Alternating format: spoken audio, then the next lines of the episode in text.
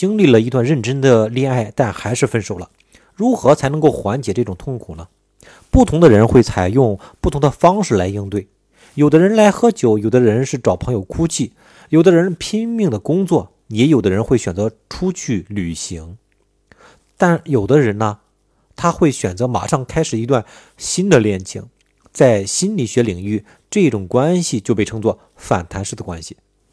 好，那什么叫做反弹式关系呢？大家也可以百度一下哈。它是指在一段重要的恋爱关系结束后，立刻开启的一段新的关系，并且与前一段关系相关的感情还没有被完全解决啊。这个俗话啊，怎么说呢？就是刚分手没多久就和别人开始了一段新的感情，这种关系就叫做啊反弹式关系啊，坊间称作小浪蹄子。那他这个时候去找新欢是怎样的一个心理的动机呢？他其实是将自己的注意力。啊，从分手产生的这种负面情绪当中分散出来。而如果按照星座来说呢，啊，反弹式关系比较多的人群，比方说巨蟹啊、天蝎、双鱼啊、这个天平，他们的这个人群的比例都比较大一些。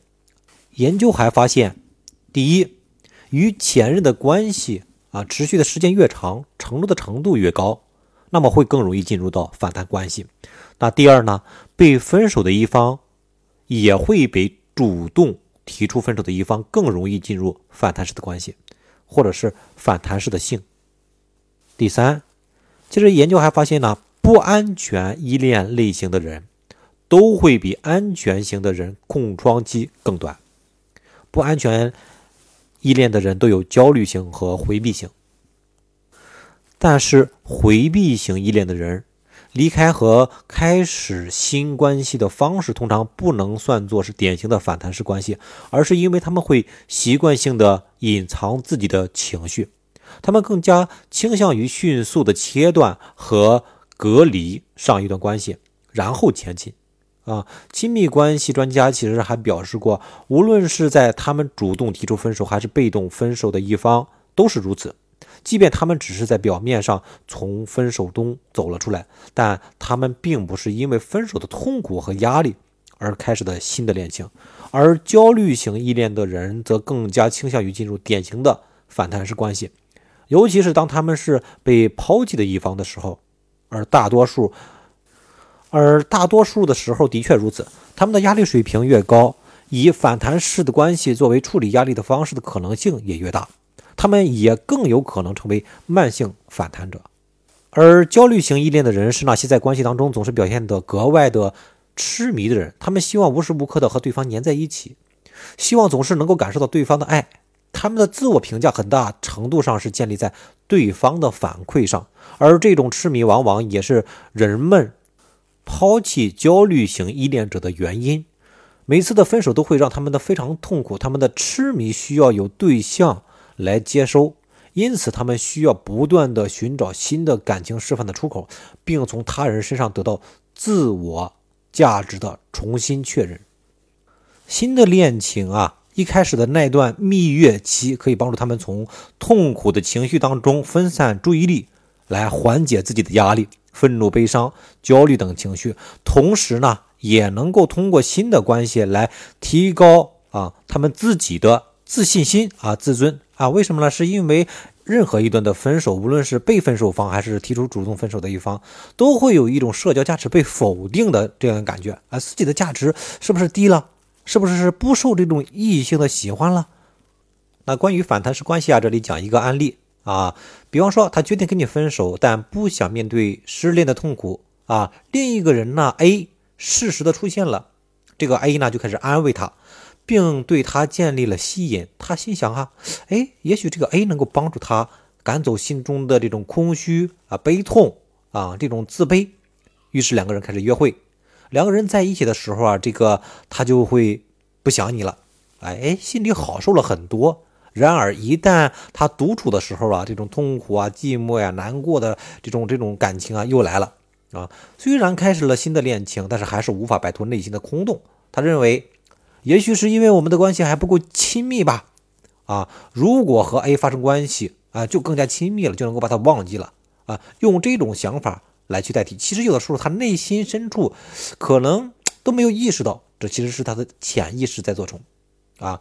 即使知道应相处一段时间之后再发生关系，其实他还是会决定和 A 上床了，只是因为他觉得这样可以更快的对你释怀啊。然而，即使两个人性生活很和谐，他还是不能够给自己一个交代。他自己一个人的时候，还是没法摆脱内心的这种不安啦、焦虑啊、啊痛苦的感觉，总感觉新一段恋情当中没能像想象当中能够让他平静。此时此刻他会怎么办呢？虽然他已经知道了新的恋情不能够带来预期的快乐和内心的这种平静，但是他呢，仍然选择接受事实。这个时候他的心理动机是这样的，他就会这么想：即便新的恋情没有自己想象当中的那么好，但是仍然能够给我带来很大程度的这种心理上的安慰呀。如果结束了新的恋情，是不是我要自己独自面临着内心的痛苦和空洞呢？所以他会继续这段关系，寄希望于 A 的亲密关系能够升级，并能够逐步的赶走内心的不安。他想要加快这个过程，于是刚在一起一个月，他们同居了。紧接着呢，他们又开始见双方的父母来做下一步的规划。这是一个典型的反弹式恋情的一个桥段。通常呢，他最终会和 A 分手，选择自己去面对内心的痛楚。他可能觉得自己因为 A 给予的安慰，并帮助他逃离了这种痛苦而爱上了 A，但 A 仍只是缓解痛苦的临时办法，不能够彻底治愈他。除了快速的升级两个人之间的这种亲密关系的程度，另一个比较常见的反弹行为是什么呢？就是他选择一个与他以往啊不可能选择的类型的人啊，或者是不是一路人？他甚至选择了一个和你完全相反类型的对象，而你才是符合他曾经择偶标准的类型。这也是一个最大常见的反弹行为的迹象。他为什么会这样做呢？心理学称这种行为叫做过度补偿，因为与你的失败的恋爱只留下了痛苦。哎，他就想，哎，如果与你完全相反的人相处的话，可能会更快乐一些。因此呢，他会找一个以往不可能接触啊，或者是和你完全相反的类型的人啊，完全不同的生活圈，甚至与他的人生不相兼容的人。还有的人是刻意进入到这种反弹式关系，选择完全不相容的人，是因为他们知道这是一段反弹式关系。他们不追求长期的关系，只是期待这段关系能够帮助他们度过这段分手期当中的痛苦。那好，那如何来判断或者是去发现他们是不是反弹式关系的一些蛛丝马迹呢？啊，这里面有一些呃这种概率大概率发生的事件，比方说他们在一起多久了？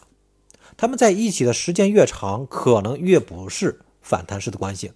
如果他们在一起几个月了，或者是更短，很有可能是反弹式的关系。换句话说，如果他们在一起已经一年多了啊，那已经可以确信他认真开始对待他们的这段关系了。在一起的时间越长，你的希望越小。那如果他和你刚分手一个礼拜就开始和别人约会了，那更像是一段反弹式的关系。反过来讲，如果他理智的等待了一个空窗期。这个空窗期一般会在三个月左右，啊，他等待了一个空窗期，然后才开始一段新的恋情，那么说明他应该是认真的了。所以，无论是从反弹式关系，还是通过空窗期来说，那些叫你断联的，让你跟对方不联系的，啊，呃，比方说一个月不联系，两个月不联系的那种，那基本上就是在等待着啊，你把对方把你的这个这个挽回对象拱手让人。样，因为空窗期，对方会由情感分手变得越来越理智，呃，沉淀之后，他开始认真考虑一段新的恋情了。所以那些让你去啊不主动去找对方的啊，让你一等等个一个月两个月的那种断联的啊，呃，听到这里，大家自己心里应该就也就有个数了。那只能通过时间来判断吗？不仅仅，还有一个叫做反弹的行为啊。那反弹的行为是什么呢？就是。其实反弹式的恋情主要为了填补失恋之后空洞的内心，缓解分手的痛苦，这是本质。换句话说，就是他试图通过反弹式的恋情来找到分手前和你的那种恋爱的感觉。并试图与新的对象达到和你分手之前同样的亲密关系。啊，为什么会这样做呢？心理学上这样说，就是与他人保持亲密关系是提升安全感和自尊的重要手段。但是这种亲密关系需是基于时间的累积和付出啊，但是分手之后的反弹式的关系啊，却主要是基于很短的时间和内心的空洞。但反弹式的恋情确实能够给人以希望啊，让人觉得自己又拥有了曾经的亲密的程度，给人感觉内心的空洞得以填补。这就是大多数的反弹式恋情发展迅速的原因。因为他企图借助这种反弹式的恋情来实现只有长期恋情才能赋予的亲密关系程度。所以从这个角度来看啊，无论是他是为了填补自己内心的空洞，还是分手之后的这种痛苦啊，还是本身就知道它是一种反弹的关系，他追求的不是这种长期的关系，只是期待这种关系能够帮助他度过分手期。这样来看，他们的分手是迟早的事情，而且。啊，你也能够看到更多的希望啊！再者说，物极必反，一段亲密关系是需要时间的积累和沉淀的。那如果两个人很快速的去发展了这种关系，无论是同居也好，无论是见父母也好，他们中间的很多的矛盾还没有爆发出来的时候，会出现物极必反。物极必反，反在什么地方呢？是因为恋爱它是有一个时间周期的，它是有一个过程的。但如果很快速的就直接达到了。那个同居的目的啊，这个时候啊，对方的内心当中也是有这种不安全感的，也会想你究竟是把我当做一个什么样的角色、什么样的关系来相处的？那这种不安全感在他们接下来的交往当中，就会变成他们相处当中的隐患。比方说，你是不是只是想跟我发生关系？比方说，你是不是只是把我当做他的备胎？比方说，当对方还没有去沉淀和反思。上一段恋情的时候，他对待新一任的方式也和对待前任的方式是一样的，而他找的另一半又和上一任的类型完全相反，这个时候就会出现很多的这种不匹配。所以，如果对于挽回者来说，反弹式关系对于他来说反而是一个希望；但对于身处当中的现任来说，需要好好去考虑如何去度过。安全的度过这段反弹期的关系。当然了，这里面对方也会做一些针对你的动作啊，呃，这里面有一个迹象，他会有意无意的跳入到你的视线当中啊。比方说，他一反常态的刻意来展示自己快乐的新恋情啊，那有可能就是反弹式的行为，而且他过得其实并没有那么好。比方说，他会在社交媒体，比方说朋友圈啦、微博呀、Facebook 呀，来展示他的状态。啊，他知道你会关注。如果他经常的更换新恋情的这种状态，有可能是反弹的行为。另一种反弹的情况是什么呀？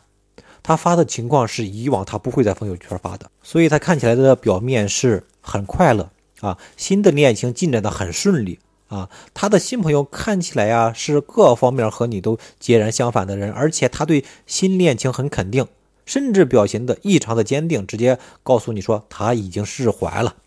啊，但真的是这样吗？恰恰相反。所以呢，他还没有脱离对前任的情绪，对前任的渴望与新的亲密关系的质量，它是彼此是相关的。对前任的渴望越强，新关系的质量就越低，反之亦然。而且他也会以前任来作为标准来理解对待现任，这其实是一种移情的现象。移情呢，就是去通过寻找和前任有某些相似之处的现任，并将对前任的感情投射在现任的身上，这样的一种方式。他们会不自知的更频繁的将自己的现任和前任来进行比较，也更爱利用前任来理解和分析现任。他们希望通过这样的方式来获得一种生活的稳定感。啊，即生活在一种相对熟悉、稳定的情况当中，这种移情会降低新关系的质量。所以，我们这里已经讲到了三种：一呢，就是你们有很深厚的感情基础；第二种呢，就是对方还对前一任的关系当中的情绪没有解脱掉；第三呢，就是对方会移情啊。如果是找的和前任相同的类型的，那说明他们会不自觉的去比较，找的就是你的一个替补身。那如果找的是一个完全相反的类型的，这个时候呢，他就会用和前任的标准的对应方式来应对现任，因为他们两个是完全相反的类型，所以也就会格格的不入。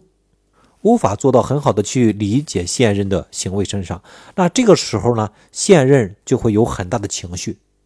还有一种建立这种反弹式关系，它的目的是出于报复式的啊，这是一种不自然的抱着报复或者是惩罚前任的目的，以迅雷不及掩耳之势去建立新的关系啊。他们希望赢得这场分手，或者是在新的关系当中做一些前任完全反对的。根本无法忍受的这种种情况，想方设法让前任嫉妒或者是愤怒，怀着这样的目的，他们的恋情进展速度往往会比正常的速度要快十倍啊！它是一个加速度啊！一些人会选择报复式的这种性爱，其实这也是反弹式关系当中的一个典型。说到这里，如果对于挽回的那些，如果听到了反弹式关系，是不是更加的有信心呢？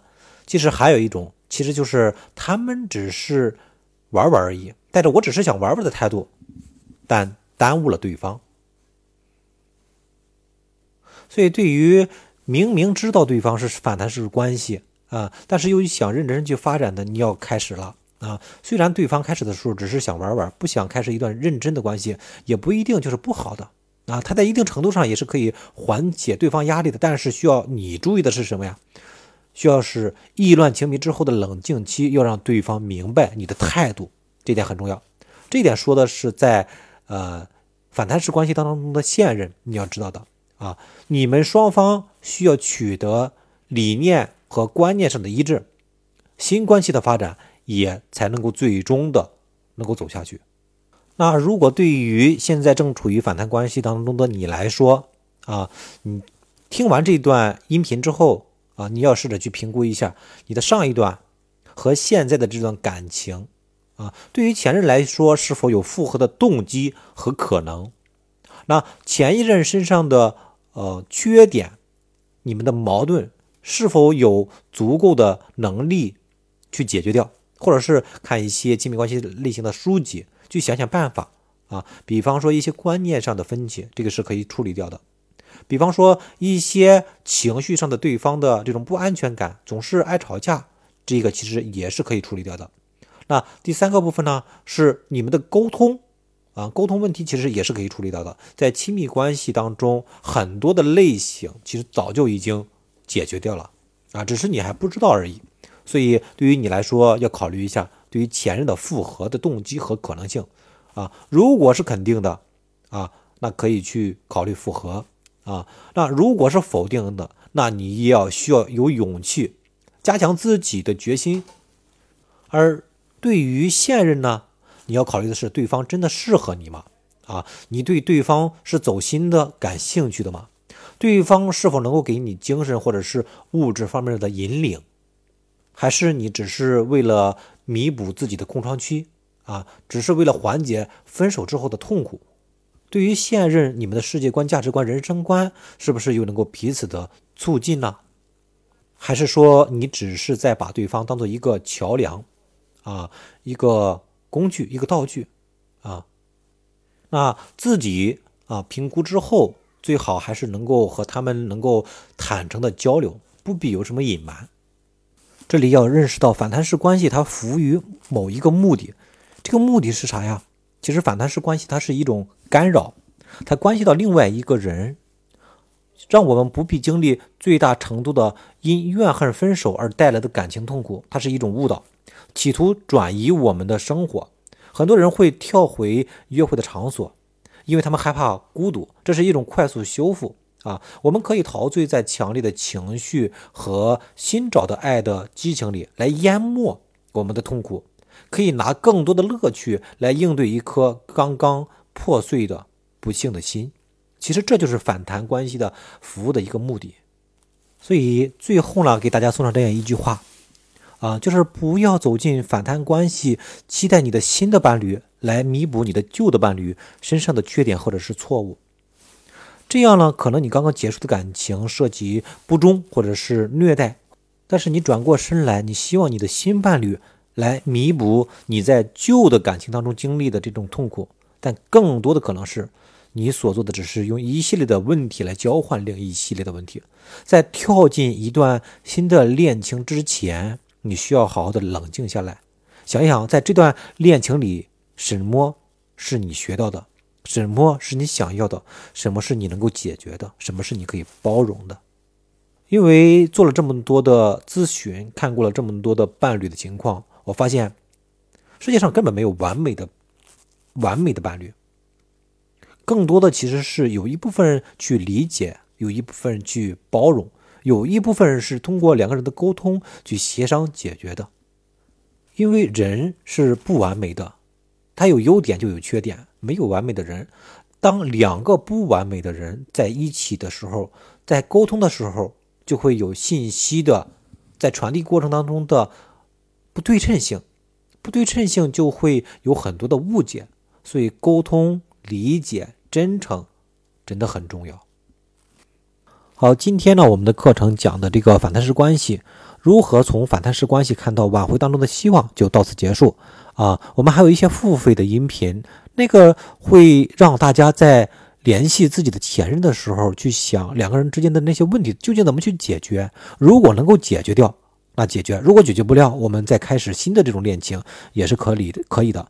因为我们总结的两个人之间的吵架呀、闹矛盾、闹分手的原因，基本上就那么几条啊。比方说沟通不畅，比方说三观不一致，总是在沟通的时候有价值上的分歧，比方说对方容易吵架，情绪化比较严重。啊，比方说对方总是喜欢黏着自己。啊，比方说对方总是喜欢管着自己。啊，这些都会在我们的付费音频里面啊深度的去讲解，既有这种理论啊，也有这种实用的技巧方法。啊，所以我们的使命是希望整个的我们的中国的家庭能够和谐幸福，我们也普遍的去传播这种价值观，正确的价值观，实用的价值观。好，谢谢大家的聆听。